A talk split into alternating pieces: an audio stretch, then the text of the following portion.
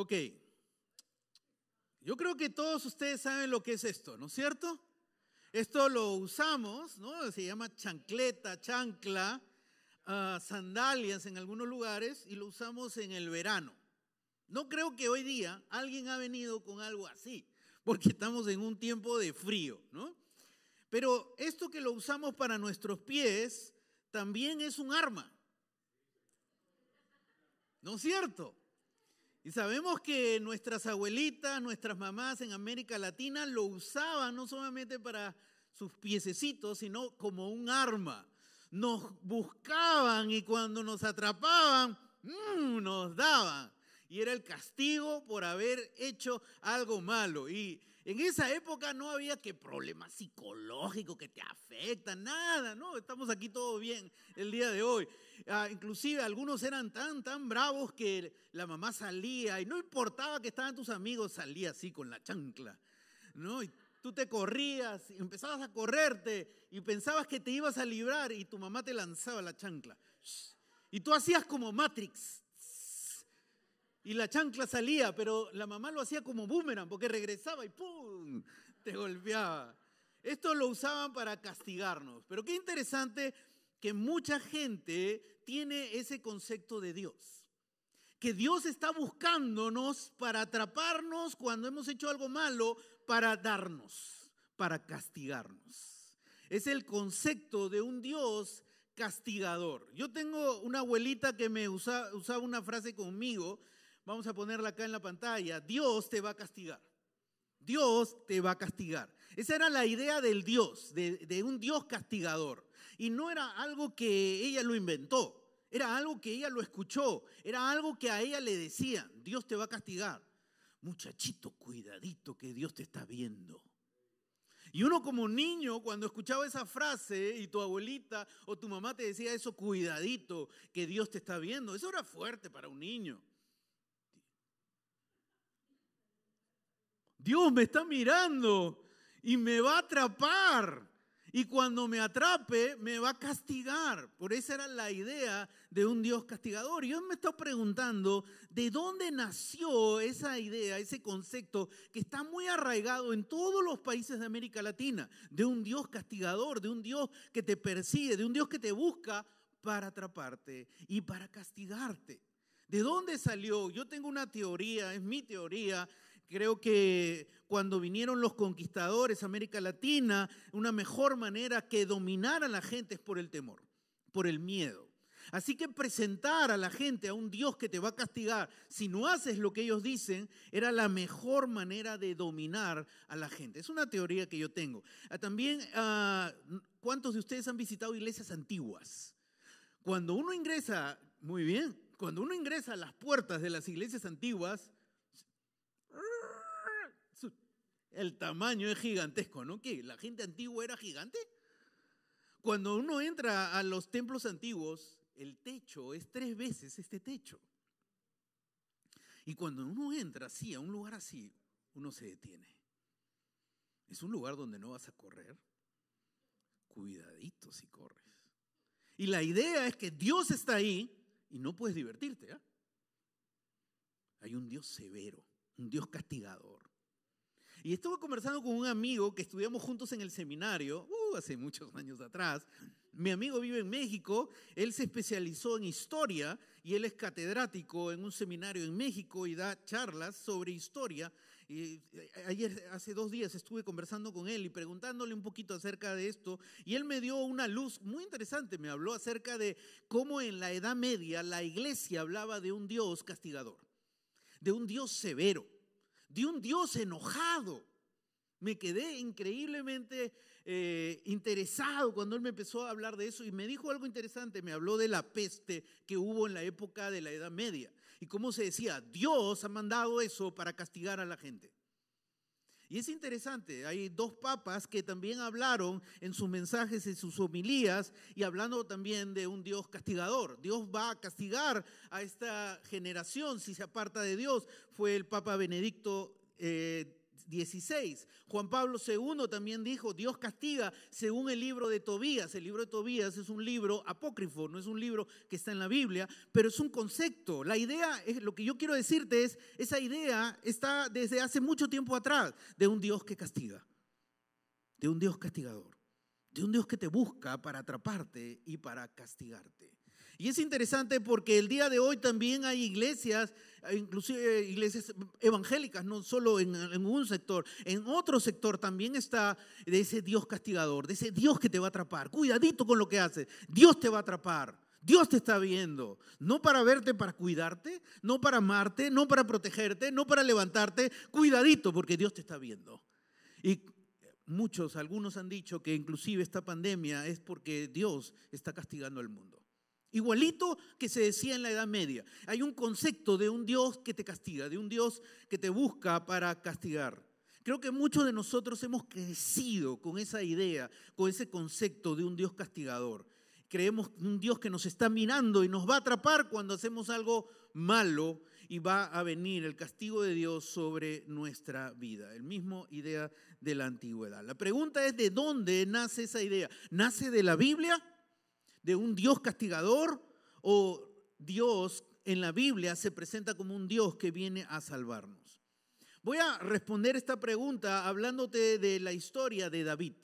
David fue un hombre de Dios que caminaba con Dios, pero David cometió terribles pecados. Uno de sus terribles pecados fue poner adelante de, la guerra a un hombre para que fuera asesinado. Él quería que él muera. En pocas palabras, él era el el autor de ese asesinato. Y todo porque quería quedarse con su esposa. Natán, el profeta Natán, lo confrontó. Confrontó su pecado. Y David reconoció su pecado. David se arrepintió profundamente de su pecado. Dios buscó a David a través de Natán. Y si tú lees el Salmo 51, vas a encontrar un salmo de un hombre profundamente arrepentido de un hombre que derrama su corazón delante de Dios y que reconoce lo que hizo fue terrible delante de Dios. Y a la misma vez recibe el perdón de Dios. Este David al comienzo pudo haber dicho, Dios me va a perseguir para castigarme, va a perseguirme para atraparme en lo que he hecho. Y él, pero vamos hoy día a leer algo que él escribe en el Salmo 103. Salmo 103. Pero antes de leer el Salmo 103, quiero que veamos lo que dice Charles Spurgeon acerca de este Salmo 103. Y él dice lo siguiente, quiero que notes lo que dice acerca de este Salmo que vamos a leer. Dice, deberíamos atribuirlo a sus últimos años. Está hablando de David. Quiere decir que el Salmo 103 se escribe en los últimos años de David, ya en su vejez.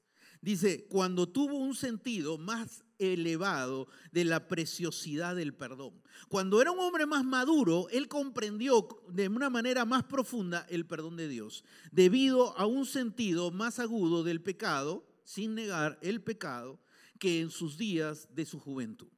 Interesante lo que dice. Cuando era joven, él no entendía en toda su magnitud el Dios que busca para restaurarnos. Ese es lo que dice Charles Spurgeon acerca del Salmo 103. Ahora vamos a leer el Salmo 103. Pon el Salmo 103 aquí en la pantalla, versículo 10 y versículo 11, y vamos a ver lo que dice David. Dice lo siguiente, no nos trata, habla de Dios, como nos trata a nosotros, no nos trata conforme a nuestros pecados, ni nos paga según nuestras maldades. Tan grande es su amor por los que le temen, como alto es el cielo sobre la tierra. David es sumamente honesto y va a reconocer que él ha cometido qué? Pecado. Y no lo minimiza.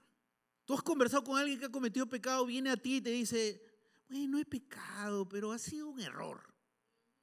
Lo están minimizando, ¿no es cierto? Pero David, ¿cómo le llama su pecado? Maldad. El pecado que he hecho contra Dios, mis pecados, eh, son maldad ante los ojos de Dios. David está entendiendo lo que es el pecado. Está entendiendo lo perverso que es el pecado, lo malo que es el pecado y cómo eso ofende a Dios. Pero David dice algo interesante. Nuestros pecados. David dice, hey, no estoy solo en esto. Es un problema de todos nosotros. Está hablando de Israel.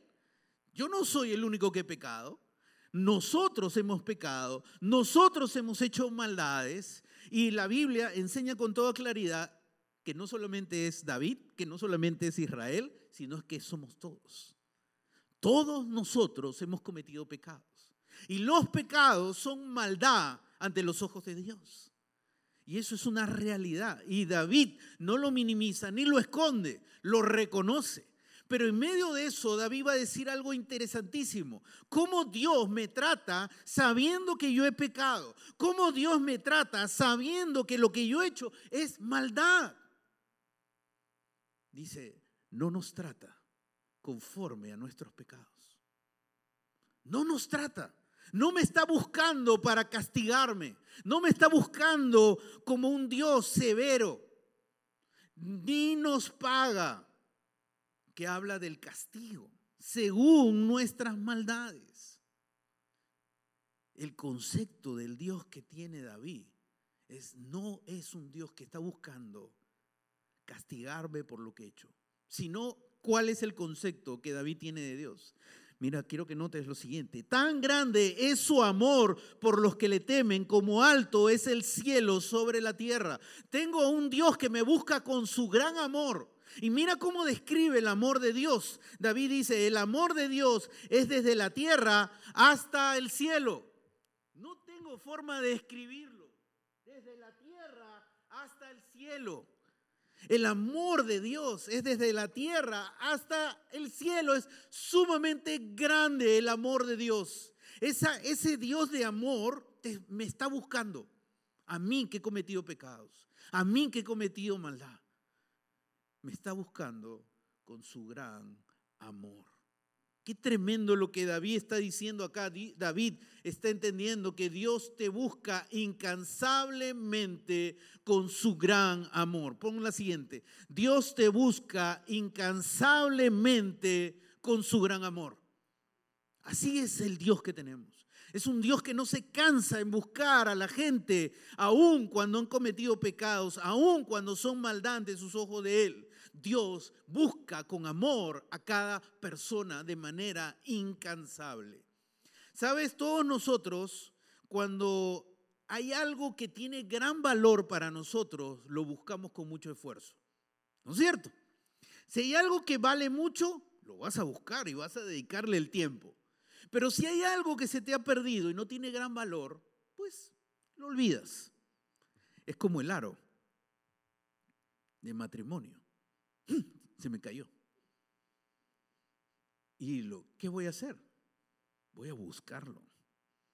Voy a remover todo hasta encontrarlo, porque tiene gran valor. Además, me metería en gran problema con mi esposa si no lo encuentro. Tú buscas con mucho esfuerzo algo que tiene gran valor le vas a dedicar tiempo, energía y esfuerzo porque vale, tiene un gran significado para ti. Ahora quiero que, entendiendo eso, leamos Isaías 43, 4. Isaías 43, 4 dice, Dios, porque te amo y eres ante mis ojos, ¿cómo? ¿Cómo eres? Precioso y digno de honra. Dios te dice, te amo. No, no solamente está escrito, sino Dios está diciéndonos que Él tiene un gran amor por nosotros. Y no solo dice, te amo Dios, sino además te dice que eres ante mis ojos precioso. Eres especial. Y eres digno de honra. Tú ante mis ojos tienes un valor grande. Por eso Dios te busca. Por eso Dios busca a cada persona. Porque cada persona ante Dios tiene un valor gigantesco, grande. Yo no sé si alguna vez en tu vida alguien te ha tratado sin valor. O si alguien te ha dicho con palabras que tú no vales. O si alguien te ha tratado con acciones de una manera donde tú piensas que no vales. Hoy Dios te dice, yo te amo. Y eres especial para mí. Eres de gran valor para mí. Hace poco vimos en las noticias, no sé cuántos de ustedes vieron en las noticias, cómo una mamá lanzaba a su recién nacido a la basura. No podía creer lo que estaba viendo. Y cómo lo tiraba como si fuera basura. Algo sin valor. Y yo me preguntaba, cuando este niño crezca y sepa la historia, porque el día de hoy quedó registrado en video, esa acción de su madre para siempre.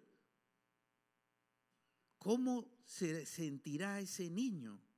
No por lo que diga un amiguito, no por lo que le digan en la escuela, sino que su propia madre lo lanzó como si no tuviera valor. Mi deseo y mi corazón es que ese niño cuando crezca se encuentre con Dios. Y cuando se encuentre con Dios, Él recuerde algo. Dios lo ama. Y Él tiene un, Él es precioso y es digno, tiene un valor grande. Y porque tiene un valor grande es que Dios busca a cada persona incansablemente, como te buscó incansablemente, como sigue buscando Dios a personas de manera incansable. Dios te busca incansablemente porque eres de gran valor ante sus ojos. Ante los ojos de Dios, tú eres de gran valor. Por eso, como vales tanto, es que Dios te busca y con todo su amor, con todo su esfuerzo. Y por eso mandó lo más precioso que él tenía, su Hijo único, porque eres de gran valor ante sus ojos. Ese es el Dios que tenemos. Ese es el Dios que desde el inicio, cuando Adán y Eva pecaron, no buscó para castigarlos, buscó para reconciliarlos con Él. Y les dijo, ¿dónde estás?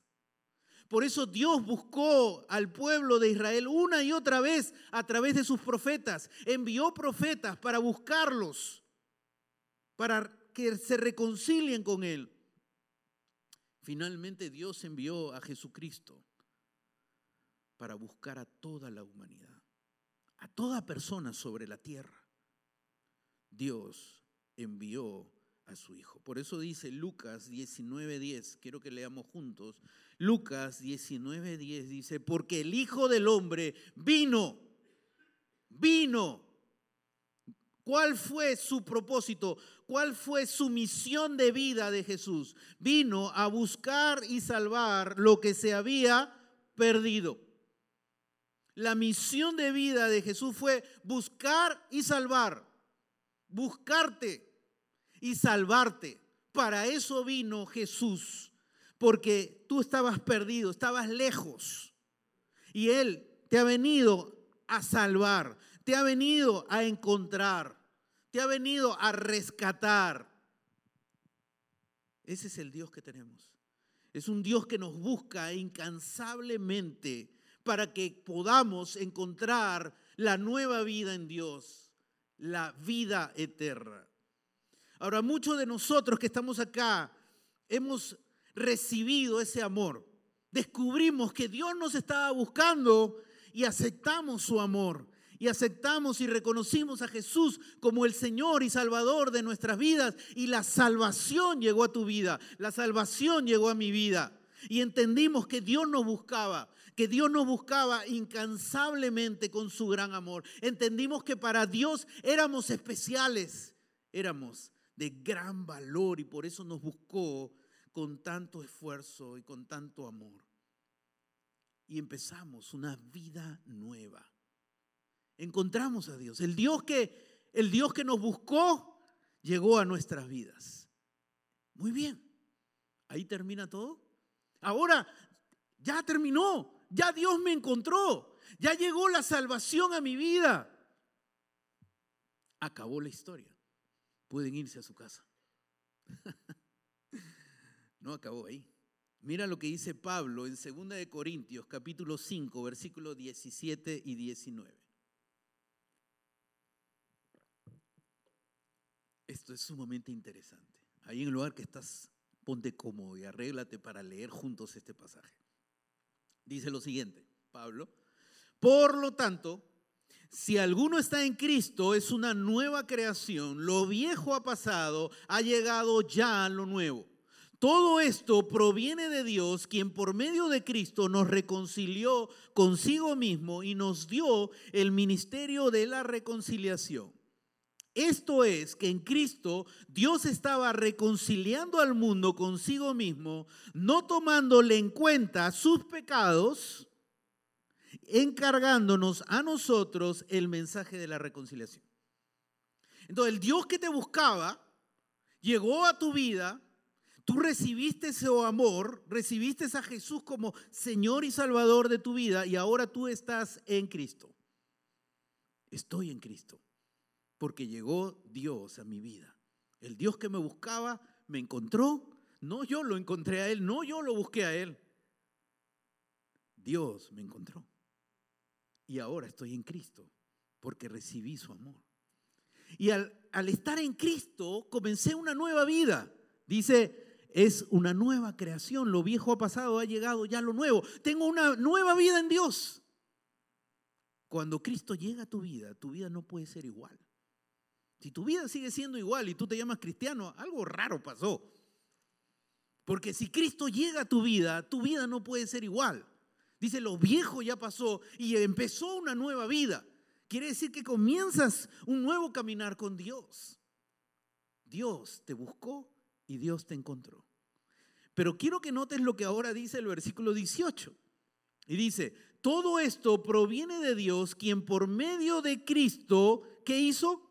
nos reconcilió consigo mismo. Qué interesante palabra, reconcilió. Tú te reconcilias con un amigo. Tú te reconcilias con alguien que te has vuelto o que has tenido ahora una enemistad, con el que tienes un problema, ¿no es cierto? Entonces, mucha, una idea equivocada que circula por ahí es que todos nacemos como hijos de Dios y que todos estamos bien con Dios. Solo hay que cumplir algunas eh, cosas religiosas. Pero la Biblia no enseña eso.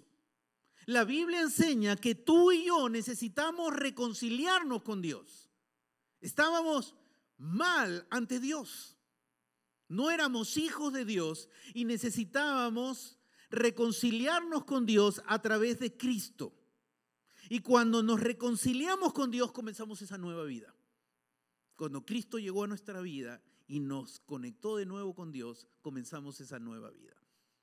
Qué bueno, Dios nos buscó, Dios nos encontró, Dios nos dio una nueva vida, Dios nos reconcilió, excelente, muy bien. Pero ahí no termina la historia. Mira y nota lo que sigue. El mismo día, para decirlo de alguna manera, que me entiendas, el mismo día que te reconciliaste con Dios, el mismo día que llegó la salvación a tu vida, Dios te dio algo. ¿Qué te dio? Nos dio el ministerio de la reconciliación. El Dios que te buscó ahora te dice, ya te encontré y ahora yo te doy algo. ¿Qué te estoy dando? El ministerio de la reconciliación. Así que tú eres un servidor de Dios para buscar a otras personas para que ellos se reconcilien con Dios. Ya sé, ya sé lo que estás pensando en este momento. Estás diciendo, ¿yo? Yo tengo el ministerio. El ministerio es el pastor, él es el ministro. Los pastores y los misioneros, ellos son los ministros de Dios. Ellos están preparados para, para llevar el mensaje de Dios. Dios dice que nos reconcilió. ¿Reconcilia solo a los ministros y los pastores y, y misioneros? No. Todos los que nos llamamos hijos de Dios hemos sido reconciliados con Dios. Todos los que estamos acá, si hemos recibido a Jesús, nos reconciliamos con Dios.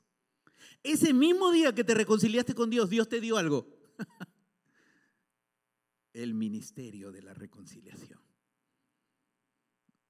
Así como Dios te buscó, ahora Dios te dice, yo te envío a que tú lleves el mensaje de la reconciliación a los que aún no me conocen. Versículo 19. Esto es que en Cristo Dios estaba reconciliando al mundo consigo mismo, no tomándole en cuenta sus pecados y encargándonos ahora a quién? A nosotros, a ti, a mí, ¿qué nos encargó? El mensaje de la reconciliación. Así que nos ha dado el ministerio de la reconciliación. Y para que no quede duda, para que no tengas duda, te dice, no solo te he dado el ministerio, te he dado también el mensaje de la reconciliación.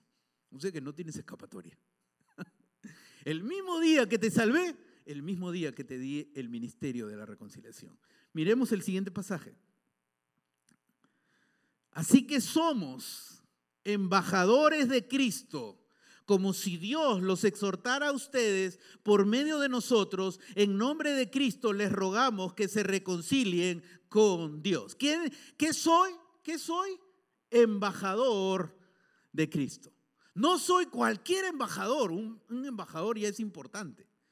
Tú y yo somos embajadores. ¿A quién representamos? A Cristo. Un embajador representa una nación nosotros representamos el reino de Dios. Somos embajadores de Cristo aquí en la tierra. Tú y yo tenemos esa misión. Y mira lo que dice, como si Dios los exhortara a ustedes por medio de nosotros, en nombre de Cristo, le rogamos que se reconcilien con Dios. Así que tú y yo llevamos al mundo, llevamos a nuestras amistades, familiares, amigos, compañeros de trabajo, el mensaje de la reconciliación. Esa es lo que Dios te ha delegado a ti y a mí el mismo día que Dios te encontró. El mismo día que Dios te salvó, no se acabó ahí. Ahí comenzó una nueva aventura con Dios. Te dio el ministerio de la reconciliación. Hace un par de semanas, Dallas Morning News estuvo hablando, un, un artículo, perdón, hablando del crecimiento gigantesco de las personas que no tienen ninguna religión. Ahora vamos a poner aquí en la pantalla lo que una investigación que se ha hecho muy seria ahora último. Quiero que notes lo siguiente. Acá dice los años, 2007, 2009 hasta el 2021. ¿Ok? En el 2007, 78% de personas en los Estados Unidos decían ser cristianos. En el 2007, 78%, casi 80%. Era un grupo bastante grande. 2021, tú ves, está en crecimiento. Oh, oh, está en decrecimiento, está en bajada ha, llegado al, ahora, en el año 2021, 63% se llama cristiano. Quiero que notes otro punto más, notando el primero, que la gente está más indiferente al cristianismo. Segundo dato, 16% en el año 2007 eran personas que se identificaban, no tengo ninguna religión, no me interesa la religión. ¿Ok? ¿Cuánto? 16%. 2021, 29%. Gente está más indiferente de Dios el día de hoy.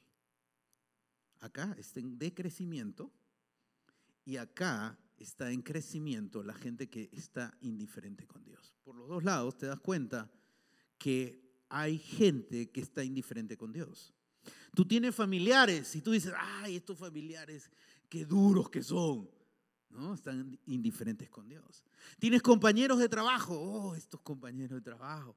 Tienes amigos que son indiferentes con ¿Qué hacemos? Bueno, ya son muy duros ya. Con ellos no llega ningún embajador. Mira lo que dice Isaías 65, versículo 1 y 2. Dice, me di a conocer a los que no preguntaban por mí. Está hablando Dios Y dice, me di a conocer a los que no preguntan por mí. Dejé que me hallaran los que no me buscaban. A una nación que no invocaba mi nombre, le dije, Dios le dijo, aquí estoy, te estoy buscando. Todo el día extendí mis manos hacia un pueblo rebelde que va por mal camino siguiendo sus propias ideas. Aquí Isaías está describiendo a gente indiferente de Dios, gente que no le interesa seguir a Dios, como el día de hoy. ¿Y qué hace Dios con esa gente? Dios las elimina de la tierra. Dice, no, ok, las elimino de la tierra. Estaría medio mundo eliminado, ¿no? Dice, me di a conocer a los que no preguntaban por mí. Yo seguí buscando, aún cuando no querían preguntar por mí. Dejé que me hallaran los que no me buscaban, los que voltearon, se voltearon de Dios y no querían, querían ser indiferentes a mí. Yo seguí buscándolos. Aún más, a un pueblo que no invocaba mi nombre, yo le dije, aquí estoy, yo sí te busco aquí estoy, aquí estoy, aquí estoy.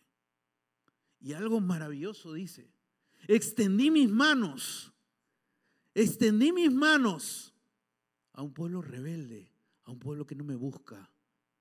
Extendí mis manos. Mira, estoy extendiendo mis manos. Dios no se cansa de extender sus manos. Dios no se cansa. Él sigue extendiendo sus manos y diciendo, ven, ven. Yo recuerdo cuando mis hijos eran pequeños y yo extendía mis manos, ellos miraban, corrían y venían y yo los levantaba. Y cómo se alegraban cuando los levantaba y se sentían amados por su Padre, ¿no? Así es Dios. Dios está buscando a cada persona, aunque tú les has dado la espalda, aunque gente tuya cercana a tu vida le ha dado la espalda y no quiere buscar, yo extiendo mis manos. Sigo buscando, aunque la gente es indiferente a Dios. Qué tremendo lo que dice ese pasaje. Gente no preguntaba por mí, gente no invocaba mi nombre, pero yo seguí buscándolos. Ese es el Dios que habla la Biblia un Dios que sigue buscando a cada persona, aun cuando las personas se han alejado mucho de Dios, aun cuando no quieren saber de Dios. Dios no se cansa. Dios los sigue buscando. Como hemos sido buscados por Dios, pon el siguiente en la lámina, por favor. Como hemos sido buscados incansablemente por un Dios amoroso, ahora nosotros buscamos a los que necesitan de Dios. Dios te buscó, pero ahora que ya te encontró, Dios te llama y te invita a que tú busques a otros con el mensaje del amor de Dios. Ese es el llamado que Dios está haciendo. Hoy tú estás acá porque Dios te está buscando. Dios no se cansa de buscarte. A Dios tú le importas mucho. Tú eres de gran valor y de gran importancia. Por eso Apocalipsis capítulo 3 versículo 20 dice así. Apocalipsis 3:20 dice, mira que estoy a la puerta y llamo. Si alguno oye mi voz y abre la puerta, entraré y cenaré con él y él conmigo. Acá hay un Dios que busca a la gente. Hay un Dios que está tocando la puerta de la vida de cada persona. Aún de aquellas personas que quieren rechazarlo, aún de aquellas personas que quieren ser indiferentes. Dios no se cansa de tocar la puerta de sus vidas. Pero Dios no rompe puertas. Él dice, si alguno oye mi voz y abre, a ti te toca abrir la puerta de tu vida, Dios. Y abre la puerta. ¿Qué va a hacer Dios? Entraré y cenaré con Él y Él conmigo. Entraré a tu vida y te daré una vida nueva. Y si tú hoy estás aquí, aún no has conocido a Jesús como el Señor y Salvador de tu vida, hoy Dios está tocando la puerta de tu vida. Dios te está buscando. Y Dios quiere entrar en tu vida para darte una vida nueva. Hoy no salgas de este lugar sin abrir la puerta de tu vida. Yo no la puedo abrir. Tú eres el único que la puedes abrir. Hoy tú le puedes decir, Dios, abro la puerta de mi vida para que tú entres en mi vida y traigas la salvación a mi vida a través de Jesús. Ahí en el lugar que estás, te pido que cierres tus ojos, inclines tu rostro en reverencia a Dios. Hoy Dios te está buscando.